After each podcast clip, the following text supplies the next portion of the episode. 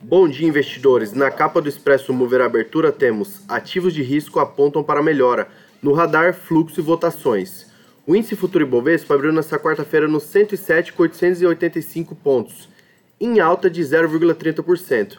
E em primeira mão, às 8h47, o TC Mover noticiou com urgência que a Vale iniciou o protocolo de emergência nível 2 na barragem Norte Laranjeiras em Barão de Cacoais. A companhia disse que a elevação no nível de emergência tem caráter preventivo e que a barragem não faz parte do plano de produção de minério da companhia.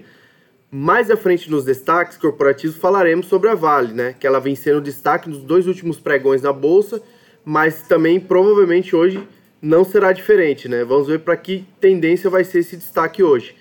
O pregão asiático previa hoje mais um dia de pausa para o rally global nos ativos de risco.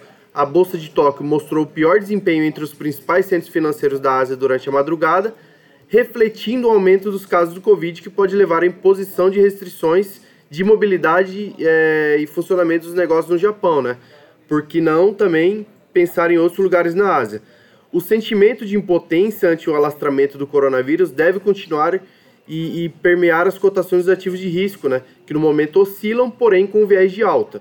Desta forma, devemos ver um pregão não violentamente volátil, mas instável nesta quarta-feira com o investidor se preparando para o vencimento quádruplo de índices, ações, futuros e contratos de opções nos Estados Unidos, que vai acontecer na sexta-feira. Os números fracos de vendas no varejo dos Estados Unidos de ontem pesaram, né? É, pois indicaram que o consumo de empresas e famílias deve passar por um sufoco por causa desse alastramento do coronavírus, que chega bem a tempo das festividades do final do ano. Na Europa, as bolsas operam próximo à estabilidade, enquanto os futuros americanos tem leve alta de 0,20% a 0,5%. E contratos de futuro de petróleo sobem, com esperanças pelo adiamento no aumento da produção pela OPEP. No Brasil, o sentimento é de apetite por ativos de risco, onde a tendência em geral é de compra e otimismo. Nas duas primeiras semanas deste mês de novembro, os investidores estrangeiros trouxeram mais de 15 bilhões para a nossa bolsa. As projeções dos gestores, analistas e contribuidores do TC para o Ibovespa são que no final do ano chegue até os 110 mil, mil pontos, né? com dólar ali entre 5,30 e 5,40 e os juros futuros mais estáveis.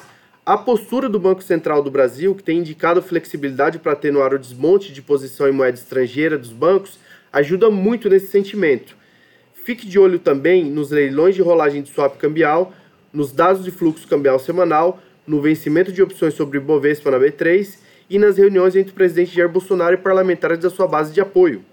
No âmbito corporativo, os destaques do dia são, como eu falei acima, a Vale, né? Mas a, o destaque que eu vou falar é que a Vale teve uma proposta de encerrar o caso de Brumadinho rejeitada por Minas Gerais. E hoje, logo cedo, essa notícia desse protocolo de emergência. Vamos aí acompanhar como vai ser o dia. Aqui no Mover a gente vai noticiar tudo. A Lynx, que aprovou uma proposta melhorada de compra pela Stone, o Burger King Brasil, que levantará 510 milhões de reais em oferta subsequente, e também você encontra no TC Mover, entre esses destaques corporativos, TOTS, Redditor, Banco Inter, BTG Pactual, Sabesp, Notre Dame Intermédica e mais notícias aqui ao longo do dia. Uma boa quarta e bons negócios.